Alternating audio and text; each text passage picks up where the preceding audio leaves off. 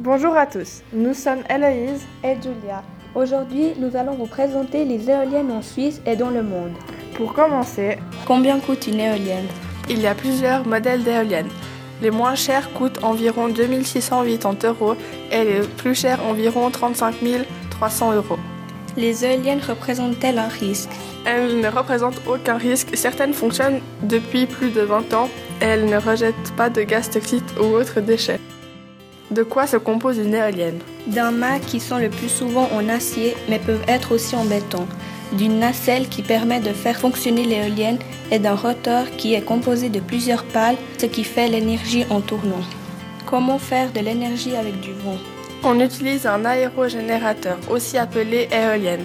Quand le vent fait tourner les pales, cela actionne le moteur qui ensuite transforme l'énergie cinétique en énergie électrique. Quel est l'avenir de l'éolienne? Le développement des éoliennes a jusqu'ici suivi des directions différentes selon la puissance recherche ou le mécanisme.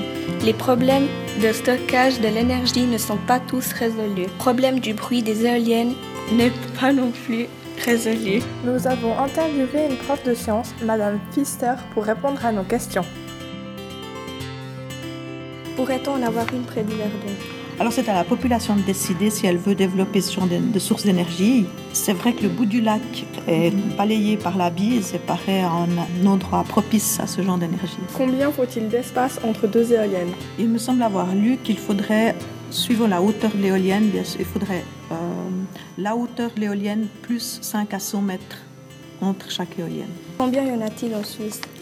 Je crois qu'il y en a environ 35 éoliennes avec un grand parc où il y en a 16 euh, à Mont-Creusin, euh, dans le canton de Berne. Dans quelle région du monde y en a-t-il le Alors au Danemark, il y a un très grand parc offshore, donc sur mer, qui fournit 18% de l'électricité de ce pays, mais ils viennent d'être dépassés par euh, l'Angleterre, qui a encore un plus grand avec 175 éoliennes aussi sur mer.